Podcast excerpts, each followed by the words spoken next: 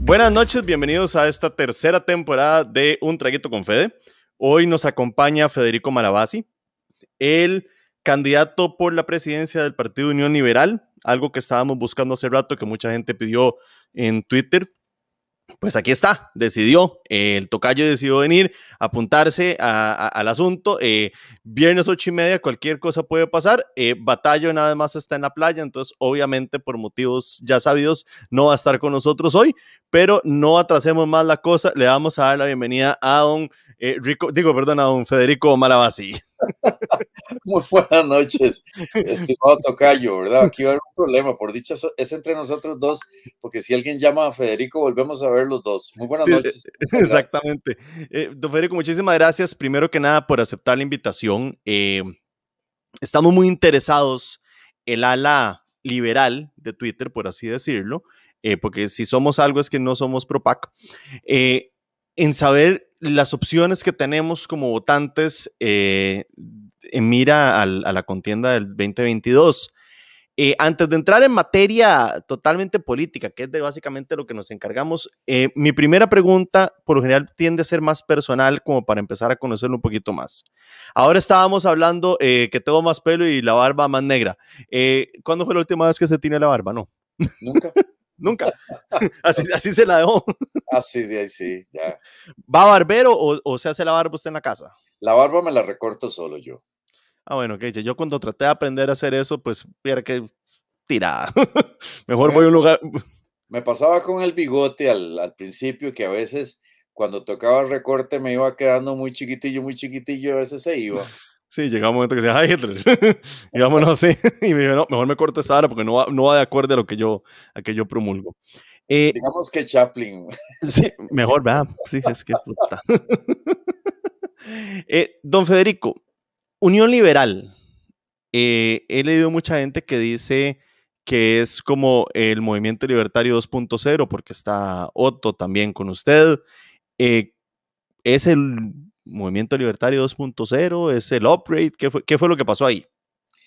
Bueno, lo que sucedió es que fue como un encuentro de algunas personas, pero ciertamente los fundadores son Paco Perdomo, Johan Quesada, Manfred Hüfner, eh, Miguel Jiménez. En algún momento topan con, con Otto, que eh, se hartó de lo que pasaba en el libertario, ya se lo había advertido yo, y, luego eh, el grupo de fundadores, el primero, me, pide que me sume al, esfuerzo. Mm, eh, Paco Perdomo me pide una reunión, que nos tomemos un café.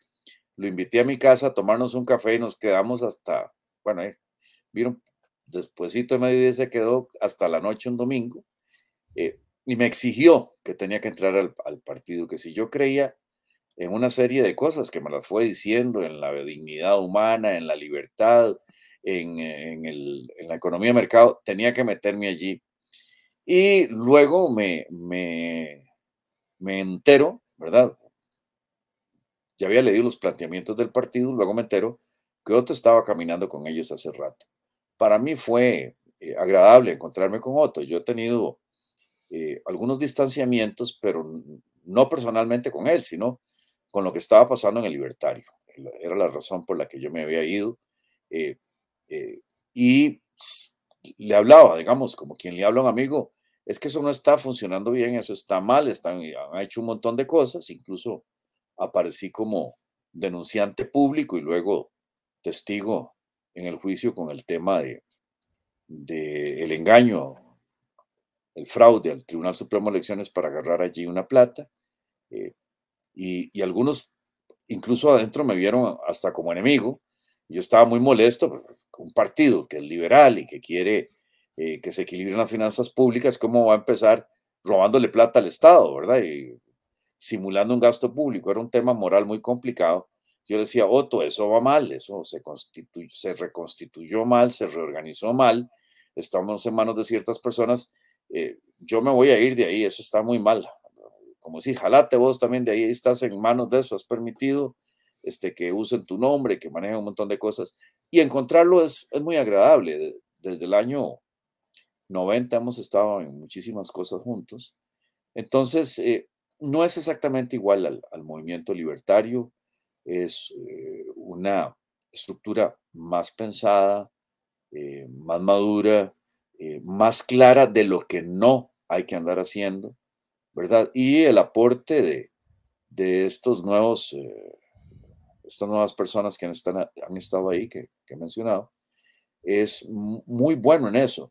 Y una de las cosas que más me gusta es que los participantes más jóvenes, aquí hablo de Esteban Cairol, hablo de Miguel Jiménez, hablo de Johan Quesada, eh, lo que quieren es que les ayudemos a tener un proyecto de gran responsabilidad y de largo alcance, no un proyecto electoral, sino que quieren eh, tener una causa permanente para racionalizar lo que está pasando en Costa Rica, para cambiar el rumbo de nuestro país y enfilarlo hacia el progreso. Así que quienes son liberales de corazón, quienes creen en la economía de mercado, quienes creen en el imperio de los derechos fundamentales, quienes creen que el Estado hay que reorganizarlo porque hay que cambiar el modelo y volverlo a poner lo que tiene que hacer, eh, están claros eh, de que no se trata de, una cosita para una campaña, sino de verdad ir planteando poco a poco el, este periodo, este cuatrienio terrible, esta administración. Eh, parte de lo que está tan mal es que no hay un solo liberal en la Asamblea Legislativa. No hay un solo diputado liberal que alce la palabra, que defienda proyectos, que frene las tonterías que hicieron luego de mucho tiempo de tener parados los paquetes tributarios, pasó un paquete completo, ¿verdad? Con el mismo ofrecimiento falso de, que iban a arreglar el Estado, que necesitaban un poquitillo de platilla y ahora están viendo que todo, todo era mentiras. A nosotros no nos engañaban. Y, de eso se trata.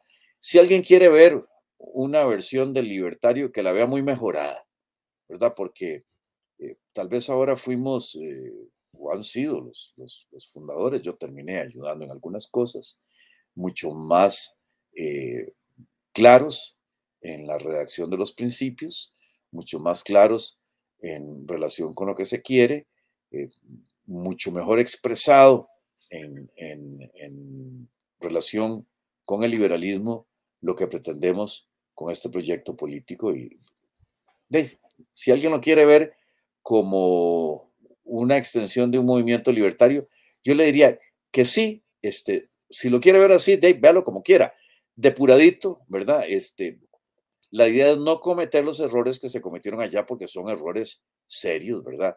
De entrada, cuando en el 2002 yo entré a la Asamblea Legislativa, un compañero del gemelo Salas, de que no era libertario, este, desertó prácticamente antes del mes de estar en la Asamblea Legislativa y se prestó a un montón de cosas que no eran liberales Incluso al final metió al hermano para que inflara la pensión. Eso, eso, eso no es un liberal, ¿verdad? Eso es todo lo contrario. edúquenos, edúquenos, e, edúquenos. ¿Qué es un libertario? ¿Qué es un, realmente una persona que dice, ok, yo soy un liberal? ¿Qué es esa persona? A ver, eh, primero el, el uso de los dos términos. En algún momento lo que primó allá a finales del siglo pasado para efectos de, de, ponerle el nombre al movimiento libertario, era que era un movimiento, no un partido, eh, fue una idea de don Raúl Costales, y luego había optado por utilizar el, nombre que usan en Estados Unidos los liberales, Libertarian Party, precisamente porque en Estados Unidos el término liberal eh, se perdió y ahora significa más bien el que reparte lo ajeno, el que hace liberalidades con el tema del Estado y a todos los que andan tras eh, estas políticas los llaman liberales en Estados Unidos. Entonces hay una gran confusión histórica con, el tema. Eh, en, Costa Rica tal vez no, había tanta confusión, pero pesó mucho en la fundación del movimiento libertario don Raúl Costales, que era un costarricense de origen cubano, pero que había sido bostoniano, ¿verdad? Y estaba muy, muy educado en el tema liberal y él estaba convencido de que a usar el, el término libertario, ¿verdad? En el equivalente, en el equivalente a liberal. Hay varias dimensiones del liberalismo, el filosófico, el jurídico, el económico. el económico y el eh, jurídico tienden a coincidir en el Estado de Derecho, ¿verdad? Y en, un movimiento que, que luego de que Adam Smith escribe sobre la riqueza de las naciones y luego que se presenta la ilustración y aparecen las revoluciones, pues tiene claro de que esta organización social eh, es para garantizar los derechos fundamentales de las personas y de estar al servicio de las personas y que una de las áreas en que tiene que estar al servicio es para que las personas desarrollen su vida económicamente también. ¿verdad? Incluso algunos lo confunden con el famoso laissez-faire, laissez-passer francés, ¿verdad? Dejar hacer, dejar pasar. El gran producto mm, del liberalismo en sus orígenes eh, es el, Estado de Derecho, que en algunas formas eh, vino a ser eh, lo, que, lo que se llama monarquías parlamentarias, ¿verdad? Monarquías que evolucionaron, todavía hay varias en Europa, y en su otra dimensión, la república, ¿verdad? República, res pública, cosa pública. El soberano de una república es la nación, ¿verdad? No el periódico, sino el conjunto de nacionales. El conjunto de nacionales y, y esto es como si cada uno de nosotros, los ciudadanos, tuviera una acción de esta empresa, por decirle así, que es el Estado. Está al servicio nuestro, no nosotros al servicio de esa empresa. Entonces, se conjugan estas dos cosas importantes, ¿verdad? Un antropocentrismo, el ser humano es el, dueño de este asunto, eh, uno y todos, ¿verdad? Pero hay que garantizarle sus derechos. En la técnica jurídica, eh, como dice algún jurista famoso, León Duguy, eh, la Declaración de Derechos Fundamentales es un instrumento elemental en el derecho constitucional para garantizar como los principios que el Estado tiene que buscar, es un escudo de protección, y luego toda la técnica de, de división de poderes, ¿verdad? Como la pone Montesquieu en Francia, la tripartita que es famosa, en Estados Unidos la elaboran más, ¿verdad? En todas las publicaciones del federalista uno podrá ver cómo incluso la concepción del gobierno federal en sus orígenes era para limitar el, el Estado. Luego de algunas, eh, de muchos sucesos, de, se conoce bien la historia, se concentró demasiado el poder en el Estado federal en Estados Unidos y, el presidente es quizás el hombre más poderoso de la tierra, pero eso no era la concepción original, más bien eran poderes limitados para garantizarle, en Estados Unidos decían a cada uno el poder buscar la felicidad por su propio camino, ¿verdad? Y este, este tema, en concibiendo los derechos fundamentales, propiedad, y libertad de comercio, que ahora se traduce como empresa, es el punto central de, una concepción liberal. El, eh, el, liberalismo desde siempre también concibió la posibilidad de, eh, digamos, algunas variaciones temporales, ¿verdad? Pues, la mayor parte de las constituciones liberales eh, tiene un mecanismo de suspensión de algunas garantías por un periodo muy transitorio, ¿verdad? Para garantizar el contrato social, pero jamás como un tema permanente.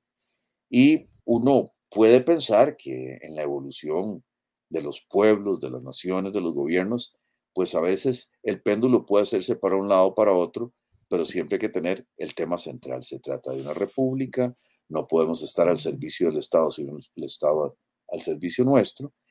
Y como lo declaró Alemania, ¿verdad? En un repensamiento luego de la Segunda Guerra Mundial, es fundamental que se vaya a la economía de mercado, ¿verdad? Algunos señalan que el capitalismo, a mí me parece que históricamente el capitalismo, como, como dice algunos de mis autores, eh, digamos, de, de más reflexión, el capitalismo nace cuando nace la contabilidad. O sea, recordemos que eh, antes la contabilidad se hacía en números romanos, debía ser horrorosa y complicadísima, pero gracias al guarismi, aquel famoso musulmán, pasan a Occidente los números llamados indoarábigos.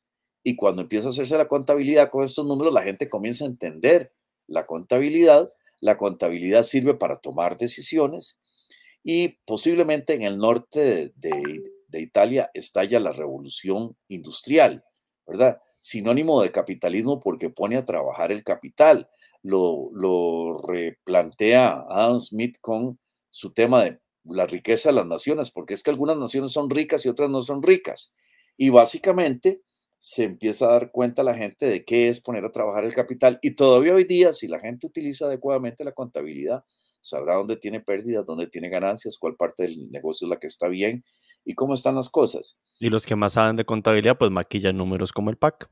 Eh, bueno, ese es el otro problema, que la, que la contabilidad es un instrumento muy importante, pero es para tomar decisiones administrativas. Eh, el Estado nos robó la contabilidad y entonces eh, esa es una historia muy triste, ¿verdad? Sirve para todo el tema del impuesto a la renta y en algunas profesiones contables, no en todas, pero en algunas, digamos, organizaciones profesionales o descripciones normativas, ya hablan del contador casi como un auxiliar del fisco, cuando el contador es un auxiliar de la empresa, ¿verdad? Es uno de los pilares para hacer la empresa. Y cuando se maquillan o hay contabilidad creativa del lado del Estado, pues es un desastre. Exactamente. Dígame una cosa, don Federico. En este momento pues, es más claro que pues hay un montón de plata que le está entrando al Estado, ya sea por el FMI, ya sea por eh, ingresos frescos, por impuestos y demás sigue subiendo el combustible, porque hablemos más de, lo que sucede hoy en día. Sigue subiendo el combustible, siguen eh, subiendo todo lo, asociado, canasta básica, servicios, etcétera, etcétera, etcétera, etcétera. ¿Qué está pasando con esa harina? o sea, ¿a dónde, ¿a dónde, está la harina? Porque digamos, si usted se pone a verlo, está entrando un cañazo de plata, porque está entrando un cañazo de plata. Súmele lo de la, esta tonta restricción vehicular eh, sanitaria, eh, que es absurda, pero ¿y, esa plata dónde está? O sea, pero ¿cuánta plata ocupan? ¿Qué, que seguir pagando cochinillas? O sea, ¿qué, pero, ¿qué pasó? a ver, eh, toca. El tema es que hace rato que el Estado costarricense violentó una norma liberal, una norma del Estado de Derecho, artículo 176 de la Constitución Política. Los, a la hora de hacer el presupuesto, los ingresos, perdón, los, los gastos presupuestos no deben exceder los ingresos, los ingresos probables. Esa es la magia del, del, eh, digamos, presupuesto equilibrado y del gasto inteligente. Traducido al castellano popular, eh, usted no puede gastar más de lo que tiene. Exactamente. Eso sí es sencillo yo lo que, ¿sabe, cómo lo veo yo? Y a veces se lo explico a la gente. Que le dimos una tarjeta de crédito eh, platino al gobierno eh, con muchísimo límite y ellos, llegó el momento en que la bola de nieve se alcanzó, que van al cajero, hacen un adelanto de efectivo para pagar el mínimo de la tarjeta. Eh, a ver, Federico, pero combinado con otra cosa, durante mucho tiempo, ¿verdad? Ahora han sido un poco más prudentes, pero durante mucho tiempo también el Estado se robó otra cosa. El, dinero es una gran invención humana y el dinero vino a, fomentar el comercio, a representar riqueza, a permitir que ya no fuera trueque o permuta, sino que la gente podía este, tener en el dinero su ahorro, una, una representación del valor de las cosas, una unidad de cambio. Y en algún momento los estados se robaron el dinero, empezaron a hablar de la soberanía monetaria algunos, hasta hace muchos años, hacían todavía el remedio de que tenían por lo menos una bodega de, oro para representar el dinero y de repente se brincaron la cerca y nos dan unos papelitos que a pura fe van por allí y empezaron también a financiarse con letras del tesoro, con inflación y con otras maniobras parecidas y nos robaban la plata. Y la inflación es una cosa terrible porque si, si la persona vive su trabajo y lo que le pagan por su trabajo es el tiempo, cuando usted le roban lo que le pagan por su trabajo, le están robando su vida. Y entonces esto afecta más a los más pobres, pero lo hacen en nombre de los más pobres. O sea, engañan a los más pobres y le dicen, no, yo para hacer un montón de cosas con el Estado, este, voy a tomar un poquito más de plata, pero es un poquito, y la gente no se da cuenta que cuando le vuelven a pagar con esa misma plata, no alcanza. Estos son vicios a los que siempre está eh, sujeto al Estado y lo hacen en, nombre de populismo y de engaño. ¿Alguna vez, Federico, alguna vez se vale el endeudamiento público? Por ejemplo, si usted eh, va a hacer un gasto de inversión, y esa es la regla, un puente que es necesario, un gran muelle, una obra de infraestructura que de verdad va a venir a mejorar todo, pues usted lo amortiza en un tiempo razonable. Un CAPEX. Es decir, necesito, necesito la carretera, el puente, el aeropuerto. Aunque también esto, en la realidad, si usáramos la concesión de obra pública, no haría plata que el gobierno, o sea, no habría necesidad que el gobierno pusiera la plata la pondría en un sector de inversiones. Entonces usted concesiona una carretera, concesiona un aeropuerto, concesiona un muelle, puede concesionar un montón de cosas más y el capital, la inversión consigue la plata y verán cómo a punta de peajes o lo que sea, este, consiguen el dinero. Y, entonces el, el, gobierno o el Estado andaría solo a gasto corriente. Pero aquí vienen los engaños. Y, y estos engaños están en varias partes, o sea, no solo en, el Estado central, en el ICE, es la parte del crecimiento exagerado del ICE, que ahora es una estructura financiera que nos está ahogando, nos está ahogando porque nos está matando con una electricidad muy cara, es el, nivel de endeudamiento. Esto nos mata. Eh, y si el particular en algún momento se endeuda o no tiene flujo de caja o se complica, pues quiebra, este, o no le vuelven a prestar, pero el Estado de nos, nos llevó a todos, se endeudó, nos endeudó a todos nosotros, ¿verdad? Y yo no sé, eh, hace algunos años yo escribía columnas y le demostraba a la gente cuánto debíamos y para pagar algunas cosas y cobrar el impuesto, hasta los rollos de papel higiénico que equivalían el endeudamiento personal. Y uno a veces podía decir como padre de familia, bueno, yo puedo pagar mi deuda, pero la de mis hijos, ¿cuándo la pago? Bueno, yo estoy calculando que ahora ya están endeudando entre nietos y bisnietos. O sea, estamos endeudados, hemos pagado impuestos toda la vida y seguimos endeudados. Y esto es porque hay un momento en que en el Estado no les importa, no les importa. Y parte del no les importa es que la teoría, la teoría eh, organizacional que tenemos es que el Poder Ejecutivo hace un proyecto de presupuesto y lo envía a la Asamblea Legislativa y esta lo aprueba. Este proyecto se conoce en una comisión que se llama Sendarios y se supone que allí están, a ver, para hablar aquí así, ¿verdad? Tomémonos un chaquito. Están los más arrechos en entender los números, ¿verdad? Deberían de estar los más arrechos. A los números les dicen guarismos y dicen que algún diputado creía que era un tema de guaro y no de números, ¿verdad? Este, y ese es, ese es el problema que sucede allí, que los que van a esa comisión, en su mayoría, más bien quieren ver cómo consiguen lo que antes se llamaba partidas específicas, ahora transferencias, y se hacen cómplices del gasto público. No hay un criterio permanente en los diputados de control del gasto público, de control de gobierno, de control de los recursos, de control de las competencias, de control político, sino que se vuelven cómplices. Y ha sido dificilísimo hacer esta disciplina. El correlato, la otra parte de esta moneda es que le creamos una eh, organización, no, no se puede decir un ente porque no es un ente, no tiene personalidad jurídica propia, una organización al, al, Poder Legislativo que se llama Contraloría General de la República, concebida en el orden constitucional como un órgano auxiliar para que sea los ojos, las manos y los oídos y hasta el pensamiento auditor y contable de la Asamblea Legislativa en este control. Se llama Contraloría. Y la Contraloría hace múltiples informes todos los años, analiza todo. Incluso hay una comisión de liquidación del, gasto y del presupuesto eh, a la que los diputados no les gusta ir, les da pereza ir a hablar de números, ¿verdad? Y entonces no hay una disciplina eh, legislativa de control. Pero no solamente eso, don, Federico, eh, en asuntos hacendarios, para mí, para mi poco conocimiento, pues debería haber gente especializada en economía, por lo menos. Y estoy viendo así por encimita la lista de cuáles son los diputados en esta administración que están en, hacendarios. Y el único que uno sabe, porque ha escuchado, y es el único que raja con eso y, que es pésimo economista, es Welmersch. Y no está.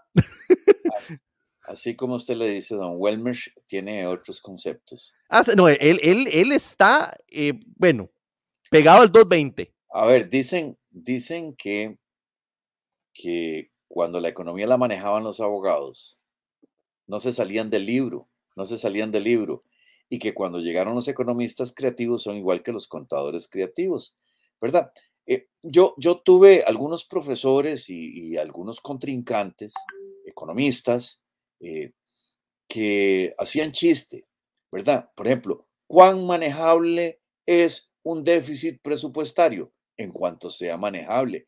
Ese chiste nos mordió la cola, nos mordió la cola, porque es muy bonito este, hacer populismo y hacer demagogia con la plata de los demás, ¿verdad? Incluso hay una película famosa que es El dinero de los demás, ¿verdad? Es, muy fácil hacer eh, tonteras con el dinero de los demás, ¿verdad? Y luego lo que se regala se hace fiesta, lo que no cuesta se hace fiesta. Y esto es un chiste cruel porque nos tiene con lo que algunos llaman ingobernabilidad económica, porque el dinero que le entra al gobierno está demasiado comprometido en intereses de la deuda, en cuotas de la deuda, en una serie de otros gastos que están comprometidos de diversas maneras, pero además hasta para pedir prestado es irresponsable. Hace unos cuantos años incluso había salido la suma de, de miles de millones de dólares que ya estaban prestados al país y que no se estaban usando porque perdimos la competencia para ejecutar, pero sí estábamos pagando, ¿verdad? Entonces es, es como una locura, o sea, usted debe plata porque pidió plata prestada para hacer una casa, una obra, un puente, lo está pagando y no tiene el puente ni la casa. Entonces y, lo, está, y lo está pagando con la plata que pidió prestada. Exactamente. y ahora, digamos, este, este prestamito del Fondo Monetario Internacional, que es 1.500 millones de dólares, en teoría es para dar estabilidad, porque la, la gran teoría es que usted está cambiando una deuda un poco más dura por una un poco más blanda. Esa es la teoría. A mí no me convence mucho porque siempre salimos debiendo más, ¿verdad? Entonces, eh, tienen un poquito de oxígeno porque la regla que le dije hace un rato, que usted podría endeudarse para gastos de inversión, la regla es que si usted lo usa para el gasto corriente, si se endeuda para el gasto corriente, ¿qué va a hacer cuando tenga que pagar? ¿Qué va a hacer cuando tiene que pagar? Es igual si usted pide prestado para abrir un negocio, si pide prestado para hacer un gasto de inversión, o sea, el crecimiento del stock, de usted tiene ahí lo que, lo que representa el gasto, pero si pide prestado para el gasto corriente, ¿cuándo lo va a pagar? No tiene ahorro, no está generando una diferencia. Y eso es lo que irresponsablemente ha hecho el Estado costarricense. Cuando hemos hecho oposición, cuando nos hemos parado en la galleta, cuando no los dejamos entrar, no los dejamos gastar, siempre salen algunas voces. Eso es una injusticia social. Ustedes están jugando con el hambre de los demás. No, no es cierto. No es una injusticia social. Si los costarricenses tuviéramos un Estado no endeudado, un Estado pequeño, un Estado limitado, estaríamos bollantes, prósperos, posiblemente usted no se hubiera tenido que ir de nuestro país, porque estaría gozando aquí de una mejor economía, de una mejor prosperidad. Usted recuerda, este Tocayo, que aunque nosotros somos un país en teoría más pobre, un país agrícola, los alimentos son infinitamente más baratos en Estados Unidos que en Costa Rica, ¿verdad? Entonces, eh, eh, como que nos engañan, es que aquí somos pequeñitos. No, no, no, no. Es uno de los países más caros del mundo. Son los países más caros del mundo. Es, la Suiza. Bueno, bueno, pero en Suiza también, ¿verdad? Y, en Suiza eso es clarísimo. Pero en costo. Un, alto nivel de impuestos es uno de los estados en que hay más devolución de los impuestos. Claro. ¿verdad? El, el, sí, es un país muy caro. En salarios bajos la gente paga casi la mitad de su salario en impuestos. Pero hey, hay una seguridad increíble, hay una estructura pública increíble. Y la escuela privada de Suiza es mejor que las escuelas, perdón, la escuela pública de Suiza es mejor que las escuelas privadas de muchas partes del mundo. E incluso el transporte público es de una gran calidad. lo, que, lo que sucede en Costa Rica es que tenemos lo peor de todos los mundos. O sea, servicios públicos, inversión pública pésima con el nivel de impuestos de ahí, algunos lo calculan en un 58%. ¿verdad? Eso es confiscatorio, eso es confiscatorio. Y con el, la engañifa de que los están pagando los ricos. Cuando en realidad el pobre es el que siempre termina pagando todo. Siempre e, e, Eso siempre va a ser así porque es la hablada de ellos. Yo recuerdo eh, el amigo de todos los niños del PAC que cuando decían justamente que, que se paraban, se sentaban en la galleta, él agarraba en la mitad de la asamblea y dijo, ah, tiraba el sombrero, es una injusticia, o sea, andate para el carajo, weón. El, el, de la injusticia social que se quería ir para París, ¿verdad? Bueno, sí, pero usted sabe que eh, si esto cambia hay que agradecerle a estos a estos eh, señores malhechores okay. que, nos, que, nos, que, que, nos demostraron la, la, en la mentira de su discurso, porque decían, ese Estado costarricense es muy bueno, lo que pasa es que lo han administrado muy mal. Si nos dejan a nosotros, que somos ángeles y serafines y un poquito de querubines, van a ver qué estadazo, ¿verdad? Y lo que han demostrado estas dos administraciones del PAC es que eran una porquería peor que la otra una gran porquería. Nos endeudaron más, robaron más, hicieron toda clase de desmanes, ni siquiera fueron honestos al administrar la Asamblea Legislativa. Acuérdense, Henry Mora, aquel economista que cuando la presidió aprobó ilegalmente un presupuesto, la sala constitucional tuvo que condenarlo prácticamente por haber hecho eso, atentó contra la libertad de expresión y es lo que han hecho, lo que hacen con la libertad de expresión, o sea, el respeto a la labor periodística en esta administración es terrible, ¿verdad? Luego de que decían que iban a hacer una casita de cristal. Entonces, yo creo que la lección para Costa Rica, vean señores, esto es una solemne porquería. O sea, este Estado costarricense es una solemne porquería. Vean ustedes que estos decían que ellos sí lo iban a administrar honestamente y estamos más endeudados, más llenos de chorizos, Mm, con el presupuesto que creció irracionalmente, que hicieron exactamente las torerías, porque ese camino no va, no va. Entonces hay que limitar el Estado, hay que devolverle al ciudadano su poder, hay que dejar que fluya la economía de mercado y esto puede crecer. Bueno, y esta fue la primera parte del programa con Federico Malavasi. Los esperamos la semana que viene con la segunda parte de esta excelente conversación. Pura vida por acompañarnos. Recuerden seguirnos en nuestras redes sociales. En todo lado, un traguito con Fede. Pura vida.